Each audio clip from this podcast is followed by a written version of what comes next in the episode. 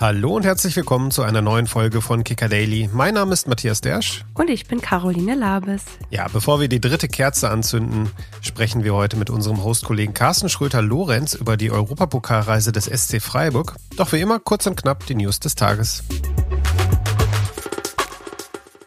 In den Stadien der Fußball-Bundesliga wird es an diesem Wochenende in den ersten Minuten der Partien still. Und zwar die ersten zwölf Minuten. Die sollen nämlich für den zwölften Mann, also die Fans, stehen. Zahlreiche Fanszenen in Deutschland wollen so gegen die Investorenpläne der DFL protestieren. Wir haben hier im Podcast ja auch sehr ausführlich letzten Freitag über dieses Thema gesprochen. Laut Auffassung der Fanszenen hätten die Mitglieder der DFL vor so einer weitreichenden Entscheidung ihre jeweiligen Mitglieder befragen sollen. Da dies an den meisten Standorten aber nicht geschehen ist, will man sich nun so Gehör verschaffen. Bayer Leverkusen hat einen neuen Rekordhalter. Seit Donnerstag ist Ken Isekor der jüngste Pflichtspieldebütant der Vereinsgeschichte. Im Alter von 16 Jahren, 6 Monaten und 20 Tagen stand der deutsche U17-Nationalspieler am Donnerstag beim 5 zu 1 Sieg der Leverkusener in der Europa League gegen Molde auf dem Rasen. Damit ist er auch der jüngste deutsche Debütant im Wettbewerb. Bislang hielt diesen Rekord Dortmunds Yusufa Mukoko. Eine Enttäuschung muss derweil Gregor Kobel von Borussia Dortmund verkraften.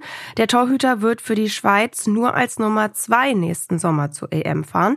Nummer eins wird Jan Sommer sein, der seit dieser Saison für Inter Mailand spielt, ist ja im Sommer von den Bayern weggewechselt. Matthias, als BVB-Reporter kennst du Kobel natürlich sehr gut. Wie schätzt du diese Entscheidung ein?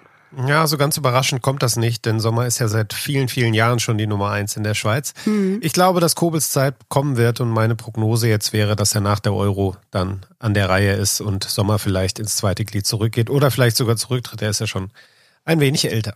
Ja, die Qual der Wahl im Tor hat natürlich auch unser Bundestrainer Julian Nagelsmann mit Manuel Neuer, Marc-André Testegen und Kevin Trapp. Hat er gleich drei Top-Torhüter zur Auswahl. Ähm, was glaubst du da? Ja, ich glaube, da wird es ein enges Rennen geben zwischen Neuer und Testegen. Trapp würde ich jetzt mal außen vor sehen. Neuer ist wieder fit. Testegen hat es jetzt dafür erwischt. Der ist am Rücken verletzt, musste auch operiert werden. Mein Gefühl sagt mir, dass am Ende Neuer wieder im Tor steht. Ich könnte ja mit beiden gut leben. Deutschlands Probleme liegen meiner Meinung nach komplett woanders als im Tor.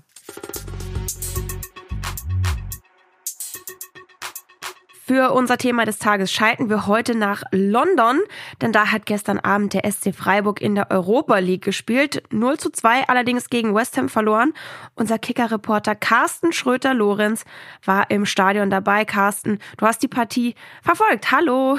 Hi, grüßt euch. Ja, Carsten, du bist ja noch in London gerade, sitzt am Flughafen. Nimm doch mal unsere Hörer mit, wie so ein Spieltag für einen Kicker-Reporter eigentlich abläuft vor Ort. Was erlebst du da? Wie ist der Tag strukturiert? Erzähl mal. Ja, also in dem Fall bin ich erst am Spieltag angereist. Also ich musste dann einmal äh, komplett rüber in den Osten Londons äh, zum Olympiastadion, habe aber vorher dann am Flughafen noch zwei äh, Vorberichte geschrieben ähm, auf das Spiel hin, weil es ja erst 21 Uhr deutscher Zeit, 20 Uhr Ortszeit war. Ja, und dann checkst du im Hotel ein, wenn du am Spieltag erst anreist. Das war glücklicherweise äh, direkt in der Nähe dieses Olympiaparks, in der riesigen Mall, auch verrückt, war ich vorher auch noch nie. Und dann ja, so gute zwei Stunden vorher ähm, ins Stadion gegangen. Auch sehr imposant, dieser Olympiapark.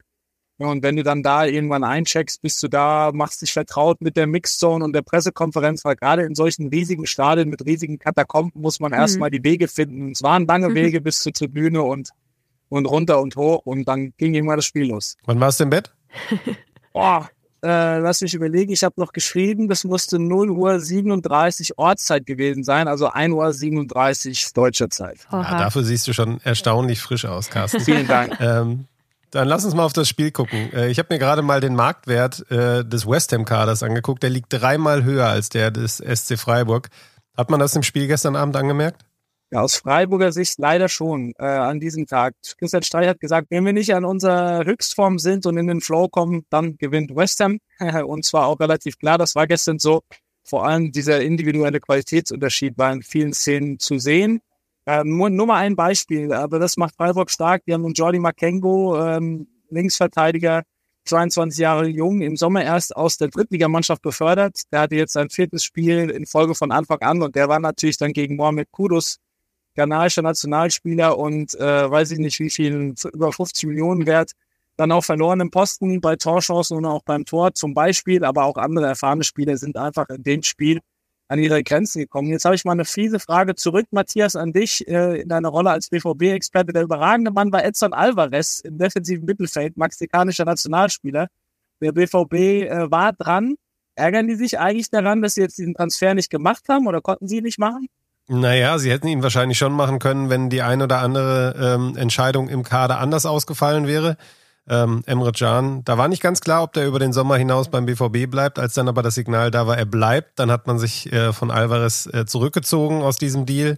Ob man sich darüber ärgert, naja, das weiß ich nicht. Äh, die Frage ist ja auch immer, das wirst du aus Freiburg kennen, nicht alle Spieler entwickeln sich an allen Standorten genau gleich. Insofern, äh, er macht's gut in West Ham, ob er es in Dortmund genauso gut gemacht hätte, das werden wir wohl nie erfahren. Kommen wir mal zurück zum SC Freiburg. Ne? Durch die Niederlage gestern gegen West Ham hat's für Freiburg im direkten Duell nicht für den Gruppensieg gereicht, ist die Qualifikation für die Zwischenrunde aber trotzdem als Erfolg zu werten oder ist man eher enttäuscht, dass man diese zwei Spiele mehr jetzt machen muss, Carsten? Das ist ein absoluter Erfolg. Äh, Matthias hat die Kräfteverhältnisse mit West Ham angesprochen.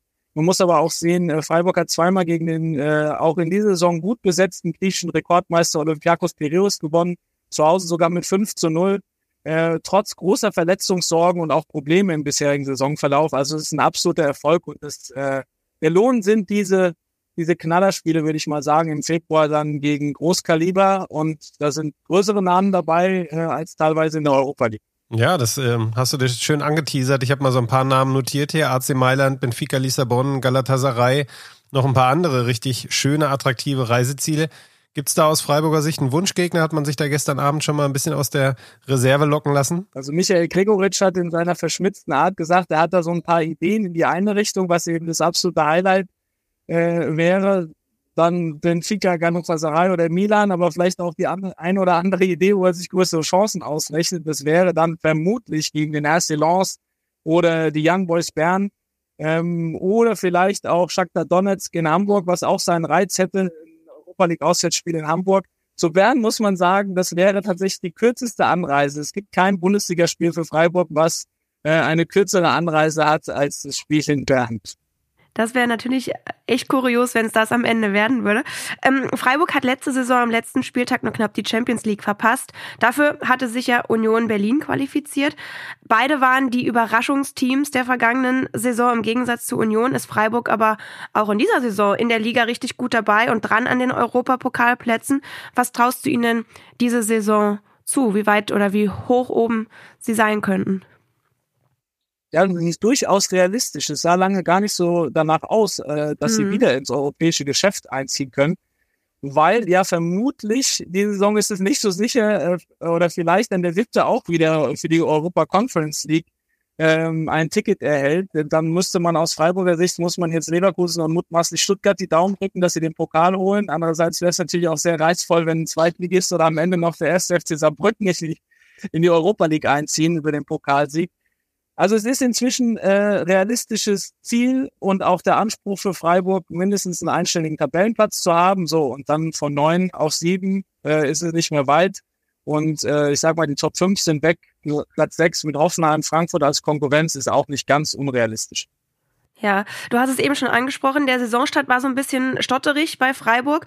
Ähm, Union, äh, die sind nur am Stottern gewesen. Ähm, was hat Freiburg denn in dieser Saison besser gemacht als Union, dass sie eben wieder an diesen Plätzen dran sind? Ja, dafür müsste man ihnen das größte Kompliment machen, weil sie hatten wirklich äh, massive Verletzungssorgen. Kapitän Christian Günther fehlt schon die ganze Saison, äh, der Zehner Daniel Kofi Trail schon, schon, schon länger äh, Gregoritsch zwischendurch, also ganz viele Start- und Schlüsselspieler, teilweise sechs oder sieben auf einmal, die potenziell in der Start stehen können. Und dafür dann noch so dran zu bleiben. Äh, also natürlich ist jetzt diese Tuchfühlung zu den Top 6 entstanden durch zwei glückliche, aber auch erarbeitete Siege in Mainz und Wolfsburg. Davor sah es ein bisschen ähm, ein bisschen schlechter aus. Da hatte Christian Streich schon wieder Angst, in den Abstiegskampf zu rutschen. Aber gerade trotz dieser Widrigkeiten so stabil zu sein, das äh, ist die größte Leistung und die beruht, weil du danach gefragt hast, auf der personellen Kontinuität. Sie haben im Sommer äh, mit Christian Streichs Worten eben keine wilden Werke gemacht auf dem Transfermarkt, sondern auf diese gewachsene Mannschaft gesetzt, die nur leicht ergänzt, auch wenn ein paar Sachen nicht geklappt haben auf dem Transfermarkt und äh, weiter äh, auf diese Ko Kontinuität gesetzt. Hm. Na, Carsten, mit Blick auf die Uhr müssen wir jetzt so langsam zum Ende kommen. Du musst zum Gate, nicht weil du dich so lang fasst. Du lachst schon wieder so verschwitzt. Kleiner Insider hier, der Podcast-Host untereinander. Vielen Dank, dass du die Zeit genommen hast und äh, guten Heimflug. Dankeschön äh, für die Einladung. Macht's gut. Ciao, ciao. Tschüss.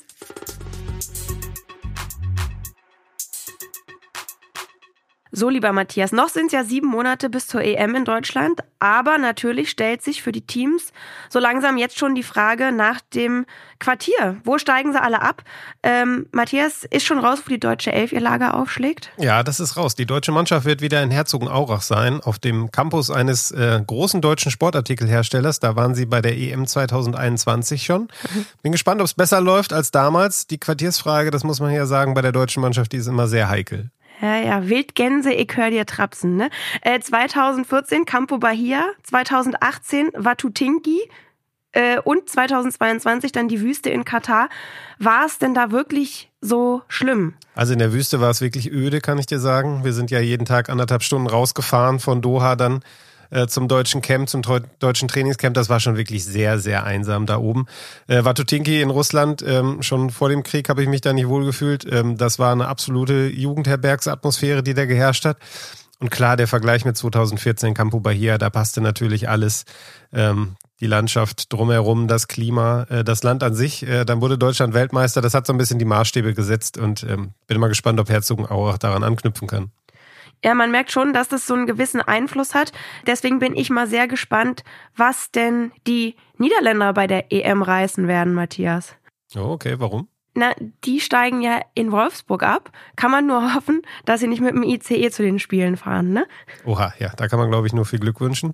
Wir sind auf jeden Fall raus für heute. Uns hört ihr nächste Woche wieder. Bis dahin, ciao, ciao. Tschüss. Kicker Daily ist eine Produktion des Kicker in Zusammenarbeit mit ACB Stories. Redaktionsschluss für diese Folge war heute 14 Uhr. Abonniert den Podcast, um keine neue Folge zu verpassen.